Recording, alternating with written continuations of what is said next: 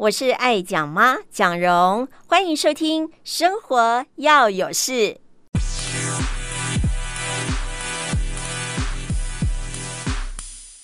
Hello，大家好，我是蒋蓉。今天在我们生活要有事，特别来到了埔里镇，这是一个山城。现在我们到了若兰她工作的地方。她这个地方呢，虽然叫后熊咖啡馆，都都是一些英法族的朋友。为什么会叫后熊？各位听众，大家好，我是若兰。后熊咖啡馆，它其实取台语的谐音。吼熊叫狗哦，所以是互相照顾的一个概念。那在这一个咖啡馆呢，其实进走进大门来，还是会闻得到咖啡香哦。只是主要它不是贩售咖啡，而是是我们这里也是以高龄乐龄教育的推广为主，所以主要参与的对象会是五十五岁以上的乐高龄的一个呃民众。嗯，那在过程当中是针对他们在生活的赋能。哦，一个是恢复能力，一个是赋予能力的这个过程当中去参与学习，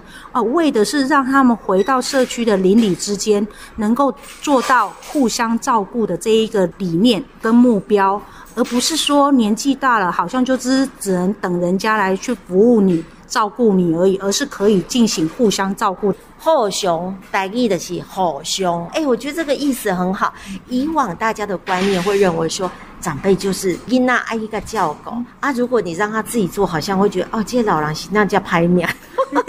可但是我们现在观念要改了，对不对？其实我们即使年纪大了，很多事情我们还是可以自己完成，甚至于把自己的能力去赋予出来教别人，对不对？我觉得这是未来的一个走向。为什么会投入到属于老人照护的这个产业？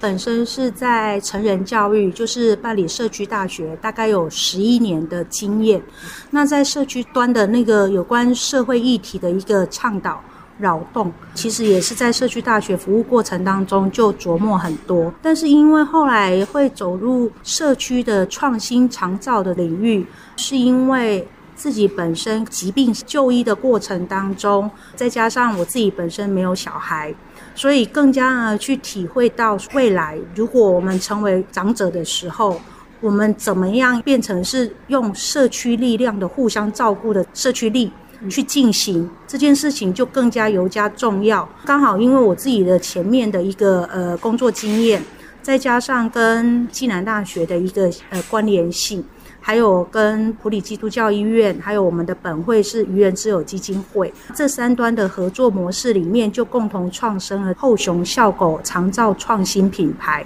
它就是在推动社区里面的高龄友善环境的营造、倡导、倡议。那还有包括就是我们讲的社区里面的高龄长者，我们先从健康的长者开始。然后还有亚健康的长者，然后再渐渐的衔接到衰弱的长辈，然后甚至到需要长照服务、需要机构式的服务，那用这样子一条龙的以全人为照顾为主的概念，这一个创新的模式是愚人之友基金会在创会二十一年的时候，到文崇董事长。他深感我们在基金会的与社区之间的接地气比较不足的部分，但是在高龄社会里面，这件事情又是非常的重要，所以我们就有了这一个创新的单位，也就是后熊照顾咖啡馆。那这也是吸引我后来将大学是念医务管理。那呃，研究所学所学是成人教育，接下来再衔接到高龄，让我觉得这个是我受到上帝的呼召啦。我觉得前面的那一些阶段都是我人生中的一个养分跟累积，为的好像就是要呼召我来到这样子的一个创新的长照领域，所以好像冥冥中注定了，就把你引到这块产业来了。毕竟你讲的是一个创新的品牌，也是现在才刚要起飞的一个产业。在你执行这个过程当中，有没有遇到比较棘手困难的事情？棘手困难的事情，应该可以说我们刚开始成立的第一年，很多人的不看好，还有很多的单位跟前辈们都觉得，嗯。这一个创新品牌的想象很不可思议，几乎是不太可能可以做到。我也必须要说，这个创新品牌的一个促成，它可能有这十年来很多相关资源网络的衔接跟链接。以至于到十年后可以促成这一件事情。在过程当中，我们当然也会觉得说自己遇到的困难跟挫折，最主要应该是我觉得我的核心团队、专业人力这一件事情不容易留住人才。我们现在已经走到第四年，觉得每一年就是都会有遇到人力变动的时候。那在人力变动的时候，我们从第一年的呃创新开发，然后到尝试做之后，然后可以有一些是可以继续再延续的，然后永续经营下去的。可是有一些可能是经过实作之后觉得呃呃不可行，或者是需要调整的。可是在这过程当中，因为参与的人力的不同，有一些东西的呃就会有断层。那这个对我来说是等于是。好像到了下一年，因为人力的转变，我们有一些累积的东西，就会需要再往前再重来一次的那种比较辛苦。另外一个部分是针对社区的大众，对于友善高龄儿这个议题，一年一年里面，在这劳动过程当中，有越来越能够接受像这样子一个设计也好，然后理念也好，愿景也好。但是我必须要讲，因为教育它本身就是一个需要花比较长的时间，所以我们在参与的过程当中，有一群长辈是从四年前开始跟我们一同走到现在，然后有一些长辈是中间有参与进来，有一些有离开。我必须还是要去提的是，有一些价值观的问题，像这样的创新模式、创新思维跟创新学习。对于平均在偏乡的地区，大概平均年龄是八十岁以上的长者来讲，因为他还有关系到那一个呃求学的那一个呃，可能很多都没有念过小学，所以他在很多的那个学习上面的那一个呃扰动或者是多元化，有一些他其实是会排斥的。那这一个部分，我们就会在在现场第一线的投入的同工，就是员工的部分，他相较之下，他就会受到很多的挑战。所以有的时候留不住人才，有份的原因是，诶，受到现实的一个直接反馈的那一种打击，就会变成说会有这样子一个互相的影响。我们现在目前已经有留到现在四年的高龄长者。他们现在被我们扰动到，他们会期待来到这里，就是我们所谓的在地老化这件事，还有包括他们仍然可以像年轻人一样保有做梦的权利，甚至在这一个场域里面，我们的创新设计是他们是参与式的学习，跟参与式的讨论，他们可以跟我们一起共同讨论，他们对哪一些课程、哪一些活动、哪一些需求，他们是想要的，或者是他们觉得是可以。修正的，呃，这个我们会透过每一个月设计的那个班会，让高龄长者他们自己的呃干部、班代跟副班代去引导参与的长辈共同讨论。所以，呃，虽然前面讲述了有一些是遇到的那个危机，或者是遇到的一些困境，但是同样的，在这些困境的那个克服的过程当中。我们似乎又衍生出了新的互动，或者是说一个可以共同再开创新的方向，来征才一下。到底像我们这样的产业，现在需要的是什么样的人才人力呢？呃，在这个创新的领域里面，有别于我的母机构，就是愚人之友基金会，我们以往是以社服为主要的。呃，背景人才，但是来到这一个社区型的创新长照的领域是，它需要的是跨专业整合的这一个部分。所以，不论你是不是呃社工背景，或者是造福体系相关的呃养成，呃，或者是比如说像我是学成人教育、高龄教育，或者是。包括呃经营管理的部分，然后或者甚至你是走行销的这一个面向，其实都很欢迎。为什么呢？因为其实接下来到二零二五已经进入超高龄社会，所有你大概预估到的服务业里面所服务的对象，都是以高龄跟超高龄的。对象为主，所以很多的行业别、产业别，其实都必须要应该要及时的共同应应这一个需求。我们其实是很欢迎年轻人们，不论你是哪一个相关背景，但是你对高龄的这一个部分很有兴趣的，而且你也是呃很想要愿意投入的，我们都很欢迎你能够一起加入。所以，如果说我们年轻的朋友来到这里，其实都是跟可能家里阿公阿嬷同样的年纪，就跟他们相处，老狼跟他性，对不对？所以有时候他们在对待他们，其实就好像你看到的那个小朋友啊，他有时候可能也会发脾气呀、啊、闹脾气，或者说呃，也会有一些比较天真的一些话语出来。在你印象当中，如果现在马上让你想起来，有没有那个你觉得哇，这个阿公啊，这个阿嬷好可爱哦、嗯，就是说跟大家都很好，或者说来到这个地方他就非常开心。现在有没有马上脑海里面浮现有这样的对象？呃，有，呃，我我应该说开心之外，还有令我感动的那一个部分是有一个呃八十六岁的阿嬷。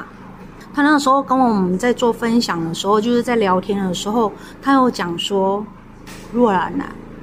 阿嬷跟你讲哦，我感觉吼，我要未来后上进前哦，我的生活敢若讲哦，帮阮翁煮三顿，我就是准备三餐。他好像没有他自己的生活这一件事情，但是哦，他就说他来了后熊之后哦，他觉得他学到很多新鲜的东西。”然后他觉得他自己在他的身上，他看到了很多新的可能这一件事情。那另外他讲了一句话是打动到我的心，他说他觉得后熊是他的第二个家，他觉得他就很像回到他家的那一种感觉。那为什么这一句话会打动到我的内心？是因为我本来在经营后熊照顾咖啡馆的这个概念，我们一个的最终的核心价值就是。希望每一个在后熊的人，不管你是高龄长者，或者是你是志工，或者是你是学生，或者是我们的员工们，我都希望这里给你像是你的家的感觉。唯独有像是家的感觉，你在对他的投入、跟营造、跟参与，你会是全心的投入。当阿嬷一开始是没有跟阿嬷们很充分的讨论这一件事，可是当阿嬷做这样的回馈的时候，我全身起鸡皮疙瘩。哦，真的难怪这个阿嬷也好，另外还有一些其他的高龄长者也好。当我们后熊咖啡馆有遇到一个新的任务，不管是公部门邀请我们办理社区的活动，或者是说呃希望邀我参加展览，或者是社区有什么样的活动的共同参与，高龄长者都觉得他们就是后熊的一份子。所以我们那时候我们的形塑也是，我们希望每一个人走出去都是成为一只后熊。或者是一只校狗的这样子的一个代表，哦，那把那个互相照顾的这个理念，真的是落实回到他自己的生活，或者是他的家庭跟他的社区，这个是令我很感动的地方。那另外一个部分是有一个长辈的回馈，是说他以前还没有来后熊的时候，他每天就是坐在电视机前面给电视看。但是那个长辈他给我分享是我觉得很很吃惊的是，他说。他会看那连续剧，比如说那个连续剧的那个桥段里面会有那个酗酒，然后他就会跟着到他们家的酒喝，也会喝得醉茫茫的。然后他说他有一段时间他就是跟着连续剧一起在过生活，可是后来因为要到后熊来参与，他开始花时间，从一开始的起床化妆这件事，发型的吹整，哦，在过程当中他除了有那个美感的那一个设计动脑。然后还有包括他期待去参与这样的社交活动，还有包括学习。但是这个长辈因为比较爱漂亮，所以他每一天都穿不一样的衣服。然后他的那个妆容的那个配色，那比如说服饰的配件，他就会配同色系。请问他几岁？他今年已经快要八十八岁了。然后我们都叫他“乌鸟阿嬷”。哦，你阿妈今天有来不？今天没有来，今天应该是回诊去了。对对对对对。他就说，他来到这里，他不用每天好像都漫无目的，然后一天过一天。哦，然后我你阿妈，呃，那时候经典的一句也是很多的高龄长者，你在跟他的聊天过程当中，多半都会听到的一句话：啊，老啊，都是不好啊，老啊，都是被担心。但是你现在在问他。无哦，我今晚我在想，我明仔后熊要个带我去大围佚佗，因为我带他们做过很多不一样的梦。嗯，我们有带我们的馆内的高龄长者去天母棒球场看现场的棒球赛，也有去那个台中的歌剧院去听交响乐。啊，现在渐渐的变成长辈，在每一个月的班会里面，他们会自己提出来哦。哎，今晚天气可能较无遐尼热啊。啊，咱即马是毋是爱过来安排，看要去倒位无共款的所在去行行，啊去佚佗，诶、嗯，然后我们说好啊，十一月该是我们又要可以办户外活动的时候，阿嬷你们可以先提出来，我们大家再一起来讨论设计。不是老了真的就没用，当老的时候的确是在减法过生活，但是呢，我们如果能够认真的过每一天，就是好像多了一天出来，我们要用这样的一个精神。好，那所以这一份工作让你最开心的是什么？长辈会期待着来后雄上课，所以我们八点上班，他们七点五十几分就在门外等。我也是会跟我们的年轻的员工去分享的，说是你能不能够把你的工作也当成是你有兴趣的事情，那你就会乐在工作中，你不会把它当成只是一个单纯的工作一个服务，而是它是会回到你的生活当中。所以我也是像阿嬷他们一样，就是是会期待，诶，今天来到咖啡馆。但是我可能会遇到长辈，可能有哪一些的需求，或者是哪一些新的期待，我们能够透过这样的需求跟期待，再怎么样去做创意的研发，回到说真的是能够让他们越活越老，越觉得自己还是有存在的价值感，还有尊严这一件事情，这个是我觉得是每天来到后雄满心期待的开始。那另外一个部分是，我们也分享一下，我们有一个高龄长者，他从第一年的第一天后雄，他就有参与，然后这个阿嬷呢，一直到他大概一个半月前的临终，他前一天还到后雄来参与课程活动，但是他当天晚上就自然而然在睡梦中过世了。哎，我记得他应该是八十九岁，虚岁应该算九十岁。而我们的期待是，能够透过像这样子的一个过程，其实让他减少卧床的时间，还有期待他儿是在生活的参与的过程当中，诶，到隔天，诶，你看他睡一睡睡一睡就自然而然的离开。但是这件事情是很多的高龄长者在我们之后跟大家做讨论的时候，大家都好羡慕能够这样，而他们就想说这个叫做善终哦，这也是我的借镜。就是如果我们能够活到八十岁的时候，甚至九十岁的时候，我们仍然能够像现在你所服务的对象这一些高龄长者，他们永葆这样子期待也好，或者是我们讲的身心灵还有的健康的这一个部分，他们就是我们的镜子。我们就应该要从现在可能是中年，或者是初老，我们就应该开始做很多的预备跟衔接，要活得优雅，活得快乐。活得自在，但像刚刚你提到说，哎，可能这些都是长辈嘛，嗯、那他们当中可能有人，譬如说，就像你刚刚讲的，哎，他就在睡梦中离开了，是今天没有看到他来，那其他的长辈们他们的反应会是什么？就举这个阿嬷这个例子来讲，因为前一天傍晚的时候，等于是他的同学啦，吼、嗯，就是还到他家去话家常聊天。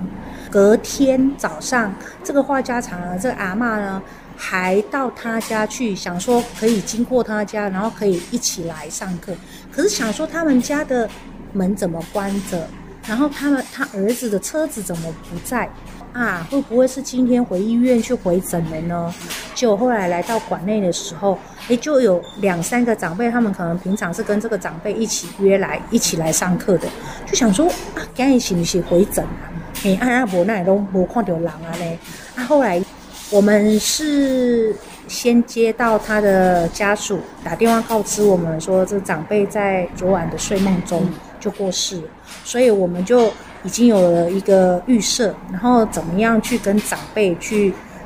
去谈这一个同学，对，已经可能离开我们，那这一个过程当中就去做一个小小的设计。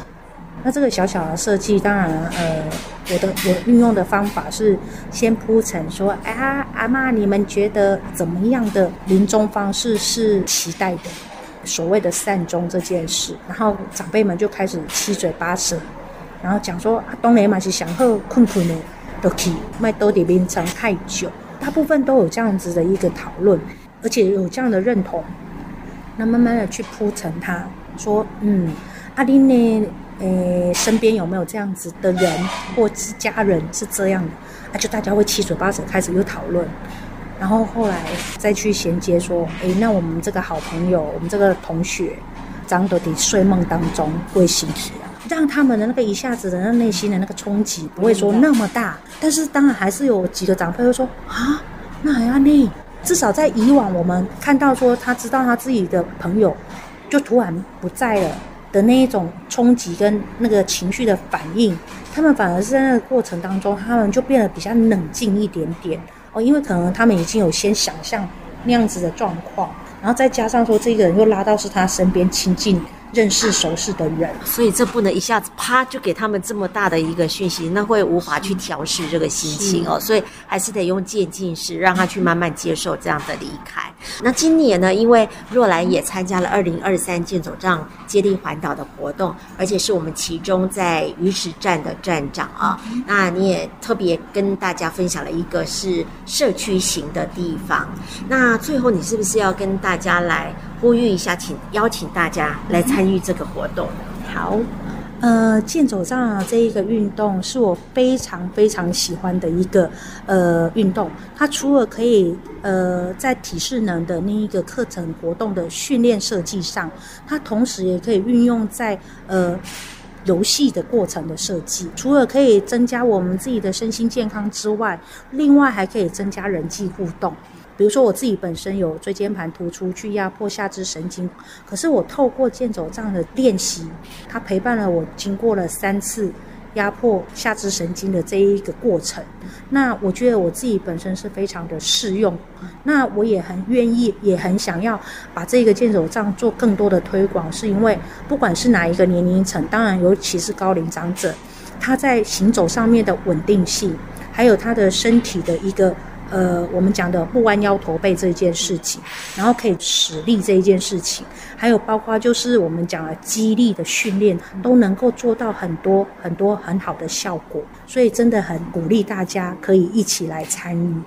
那今天我们听到若兰呢，来分享她从事这份工作，以及她所见到的长辈呃，他们的一些点点滴滴，更呼吁大家一起来参与二零二三年健走杖接力环岛。嗯，不管你什么年龄，可能你还没有到高龄，你都要去思考的。那即使你身边有长辈，都欢迎大家一起来。也希望呢，每一个人都是能够好好的过每一天，要让自己走出去，千万不要宅在家，对不对？是是是啊，所以我们大家一起走出去，然后呢，去看看外面，去认识新朋友，就像这个后熊一样，后熊叫狗。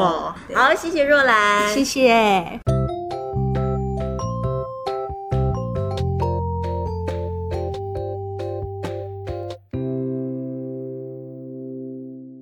我是爱讲妈蒋蓉，欢迎大家每个礼拜放下手边的事，一起来听生活要有事。